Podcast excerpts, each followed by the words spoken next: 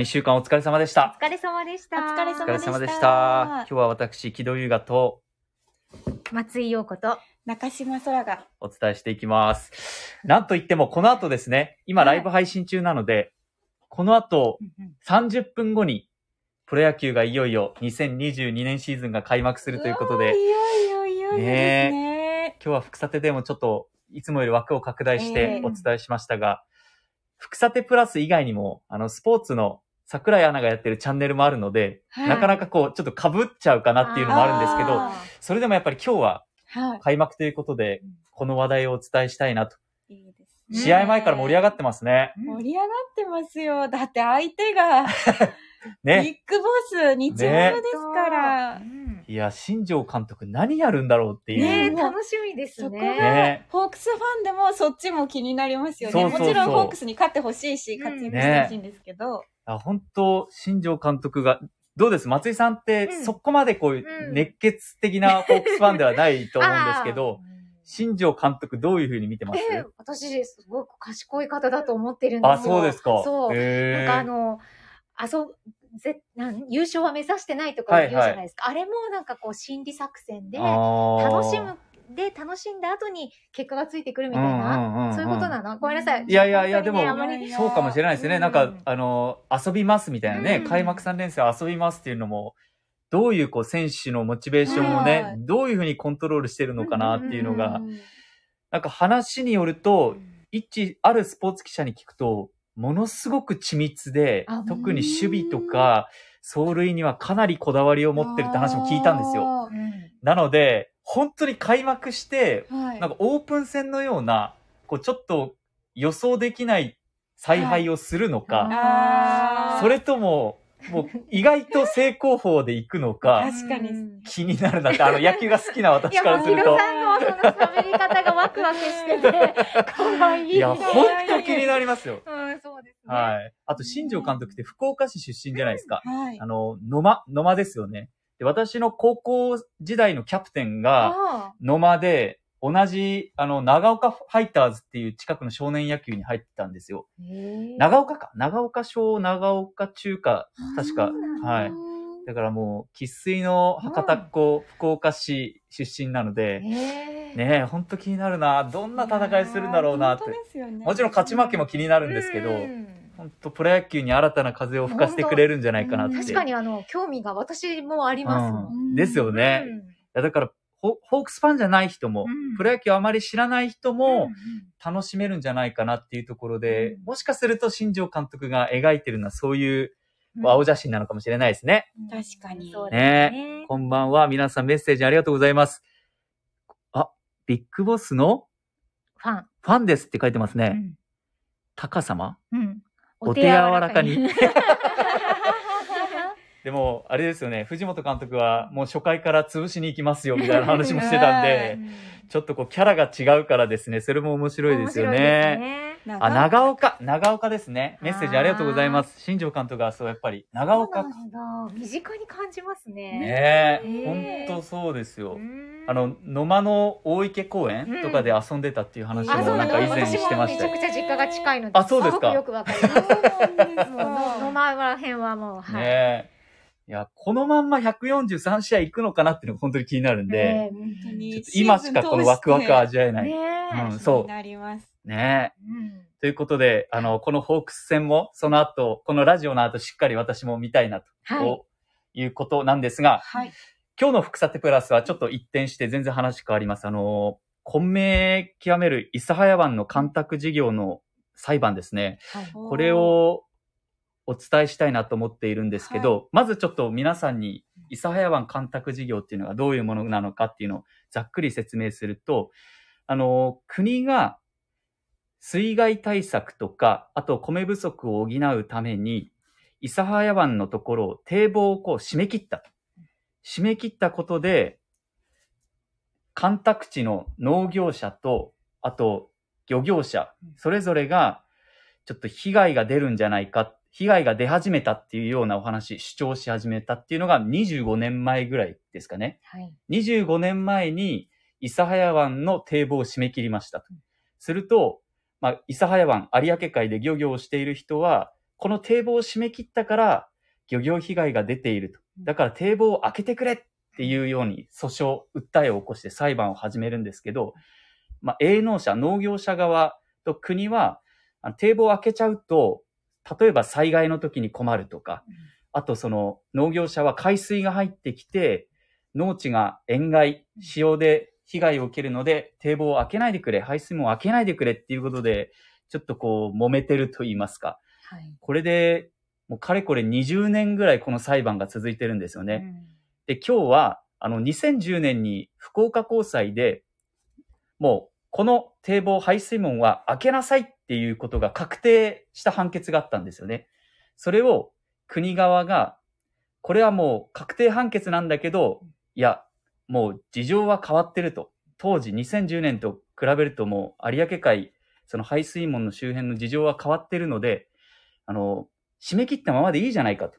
この確定判決はもう無力化して、買い物しなくていいんじゃないのっていうことで、あの、一度それで福岡高裁で判決が出たんですけど、最高裁がもう一回ちゃんと審理尽くされてないので、もう一回ちょっと考え直し直しなさいと。はい、差し戻しされたんですね。だいぶもうこの時点で結構難しいと思うんですけど。うん、で、最終的に今日出た判決としては、はい、福岡高裁が、その、開門しなさいって言った確定判決をもう無力化していいよっていうことを認めたと。つまり、もうあの門は今は開けなくてもいいよっていうことを福岡高裁が出したと、言い渡したという判決で、まあこれからその漁業者、あ門を開けてほしい人は上告することになっているんで、また最高裁で審理は行われるんですけど、はい、とにかく、もう今話したように、裁判が乱立していて、はい、で、それぞれの主張があって、私もあの、今、キャリア9年目なんですけど、はい、本当に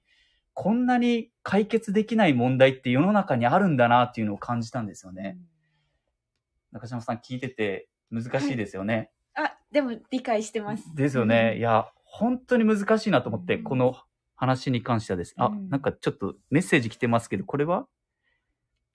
あ、違いますね。ちょっと、後ほどまたこのメッセージをお伝えするとして。はい、なので、その、解決の糸口どこにあるのかなと。で、おそらくですね、今までの裁判の流れを見ると、最近の傾向としては、やっぱり開門しない方向に、門をですね、開けない方向に進んでいるのかなっていうところもあるんですけど、今日はあの、福さての解説者の谷口さんも言ってました。専門家の人も話してましたけど、もう司法の判断ではこれは解決できないんじゃないかと。うん、でもじゃあ、どうしたらいいのっていうところで、うん、国と農業者と、あと漁業者っていうのは和解協議もやってきたんですよ、ずっと。でも和解も、これ、協議も決裂していて、じゃあどうするのっていうのが本当に司法ではもう解決できないんじゃないかなって個人的には思ってるんですけど、まあ専門家もやっぱり司法ではなくて、もうちょっとその、谷口さんもゼロベースでもう一回ちょっとそれぞれにどういうこう科学的な知見、どういうこう検証、調査をして、何が問題で、何を解決すれば、この諫早湾干拓事業っていうのは解決できるのっていうのをもう一回検証し直した方がいいんじゃないかなって話をしていました。私もやっぱりそうしないとこの問題解決できないのかなというところで、この話をいつもするときに、とにかく前提が多すぎて難しいんですよ。こんなにこう伝えるの難しいニュースってあんまりないじゃないですか。そうです、ね、ここまで複雑で、うん、裁判もたくさんあって、うん、で、司法の用語ってただでさえちょっと難しいので、はい、結構、ニュース原稿だけパッて出てきた時って分かりにくいですよね。分かりにくいですね。今日、あの、私、ニュースの中の VTR の部分、判決趣旨とかを原稿として読んだんですけど、うん、やっぱり3回ぐらい読まないと、うん理解できないというか、うん、原稿に落とし込んでる時点で柔らかくしてるつもりなんですけど、はい、それでもなかなか理解できないから皆さんに伝わったか不安はありますね。だから、こういうニュースって伝えるの本当に難しいなと思ってるんですけど、だから私はできるだけシンプルに考えて、難しい言葉を分かりやすく、あの、ストレートに、開門を命じるとかいう司法の用語なんですけど、要するに開門しなさいって言ってるっていうような感じで、こう言い換えるようにしてるんですけど、松井さんはどうです？この諫早湾干拓事業の問題だけじゃなくて、うんこう難しい問題って結構あるじゃないですか。難しい用語とか。うん。どんな意識でやってます？もう、あの、自分がわかる言葉にはい。変えようと思うんだけど、そうすることでもっと頭のいい方が聞いたら、それは丸めすぎだよって思われるんじゃないかって思うことも結構あります。あなんか、自分もちょっと理解したら、言葉を足したくなる気持ちもあるじゃないですか。うんうんうんありますありますきっと分かってくれるだろうっていう思いがなんか出てきて、その方が意味が伝わる。だから難しいですよね、はい本当に。本当にわなどれぐらいの人に向かってあ。うん。っていうの難しい。そう情報量がいっぱいある中で、うんうんじゃあどこを抽出して、うんどう噛み砕いて分かりやすく伝えるかっていうのを、うんこう誰をターゲットに伝えるかでも全然違うじゃないですかそうでもな。そうなんですよ。結構。伝え手の悩みだと思うんですけ本当ど。つい最近も私もあの、工事地下で、ああ、はい思はい。土地の価格ですね。そうそうです。土地の価格をお伝えすうるん。ニュースのところでちょっとはいはい。揉めましたよ。あのあそうですか。どういう、えっと、今回はい一番地価が高かったのは、あの、昔天神コアがあった場所なんだけれども、はいあそこまあ角地じゃないですか。はいはいはい天神コアの角地。うんうんでも今コアがなくなっちゃったうんんで、これから調査のポイントが、副ビル、新副ビル跡地全部が、あの、エリアの対象になったんですよ。なるほどだからつまり、は広がったってことですね、エリアが角。地のエリアが広がったの。評価エリアが広がったの。うんでも、角地って言葉を入れると、意味がわからわかんないです言われたの。ね。でも、私は角地っていう言葉に意味があると思うんですよ。はい。角地だから価格がよく高くて、はいうんその隣の価格と差があったところの評価エリア、角地がうん。広がったって私はどうしても。伝えたかったけど、はいでも確かに角地がない方がいいのもわかるんだけど、だからニュアンス的に角地だから高いんじゃんみたいな。ニュースがあるのはそこなんだ。そう、なんかそこ言いたいけど、でもまあ、うんそこはもちろんわかるから、もうなくなっはいたんですけどね。。はいあ、なくなったんですか？形は言わなかった。あで、それを突っ込まれるとも思ったけど、なんか私はそこが言いたかったあ。みたな。ないるほど。まあ、細かいね。いいや、でも、いや、でも、そうですよ。そういう結こと局、なんか、うん。自分、要素はたくさんあって、うん事実はわかるんだけど、うんそのまま伝えるのがもちろん一番、ね、はい。簡単ではありますけど、うん。それじゃ相手に伝わらないと思って、言い換えようとした時に、知れば知るほど、どんな言葉で言ったらいいのかなとか、どんな言葉を付け加えたらいいのかなって、シンプルさがなくなったりとかですね。結構難しいですよね。難しい難しい。だからなんか原稿を作る時間も、うん。だんだんなんか、本当は早くなっていくはずなのに、はい。だんだん長くなってきてる気がして、最近。そういうなんか知識がやっぱり増えて、そう伝え方をまあ悩んでるんでしょうね。伝え方に、あ、もっとこう、文章量、一文は短くしたいとか。うんうんだけど、この言い回しは正確にしたいから、内容量は減らして正確に伝えるか、うんね。あれもこれも伝えるかとか、いろいろそういうのを考えていたら、などんどんなんか時間かかるようになっちゃって。いやわかりますよ。おかしいなとか思うんですけどい。や、私はそれドツボにはまっていって自分で 思ってるんですけど、わかります？うんわかります、なんか、わかります。こう俯瞰して見られなくなって、はいで、声に出してもわかんなくて、うん原稿を必ず声に出して読むじゃないですか。でも、あれ？これ伝わるのかなっていうのが、どんどんドツボにはまってきて自分で言ってるんですけど、いや、本当にね、この諫早湾干拓事業も、伝え方がすごく難しくて、はい司司法とか、そういう工事地下とかもそうですけど、結構難しいですよねそ。うですね。噛み砕いていかに伝えるかと。うんで、私が、あの、この諫早湾干拓事業と開幕戦の話したかったのが、いや、あの、新庄監督って、なんでこんなにこう、メッセージ性があるというか、うんシンプルにみんな受け取れるんだろうと思って。もう急にそっちが。いやいや、いや、でも本当にそう思っうんて、なななんで、なんでなんですかね。多分見た目とかじゃないじゃないですか、実際は。。言葉一つ一つが、ビッグボスっていう言葉もそうですし、何か人と違うアプローチをしてるから、あの、みんなに伝わりやすいのかな、印象に残るのかな。結構私たち伝え手としても大事じゃないですか。確かにね。でも、自分なりにうん、なんでだろうと思って答えてなくて、なななんでだと思います？ちょっと聞いてみたかった。それは似た感じで言うと、はい私もなんか浅い答えばっかりしてるなって思う時があるんですよ。ほうだか。らリロケとかええ。にいた時にも、浅いコメントばっかしてる、自分が。リポートばっかしてるなるほど感想ばっか言ってると思う。はいけどはい。じゃあ、じゃあどうやったら深いコメントってできるんだろうって。確かに。だ思いません？なんとなくそれは確かに。でも、しょこの新庄さんのことってなんか、私たちすごい知ってるじゃないですか。はい。だからっていうのはないかあーな。あるのかな？だって、すごい新庄さん、私でもなんかあの、すごいあり、すごいことややられてますよね。うん。はい。その、っ活躍しまあ、て活躍大リーグにも行かれてですね、ていうホームランも2桁打って、確かに確かに。そういうスター性みたいなものが、あこう、私たちの中でもこう後付けされて、ただのあ。人が、遊ぶわとか言ったら、多分、それバカにしてるよねとか言われるところが、新庄さんの場合はそうじゃないのかもしれない。なるほどなるそもそも一目置いてる人がうん言う言葉だから力があるっていうのはあるんですかね。なんかそれはあるかも。それなんか、それ聞くとどうしようもない、よりどうしようもないって感じなんですけど、ちょっとメッセージ見てみましょう。ちょっと、まずうん、さっきのツイートで、あはいはい、はい。中島アナが持っていたのはどうやって使うんですか？あ、あれ、はいはいはい。クラッカーです。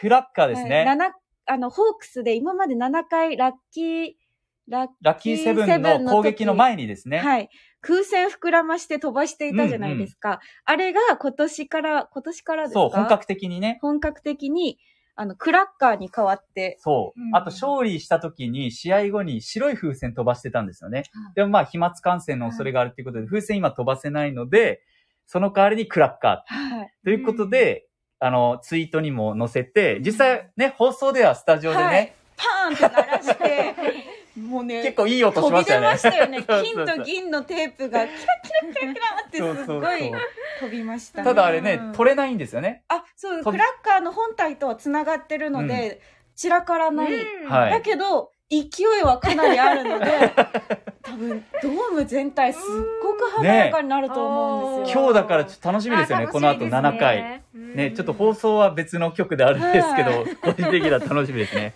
他にも来てますね、メッセージ。うんなんて書いてます？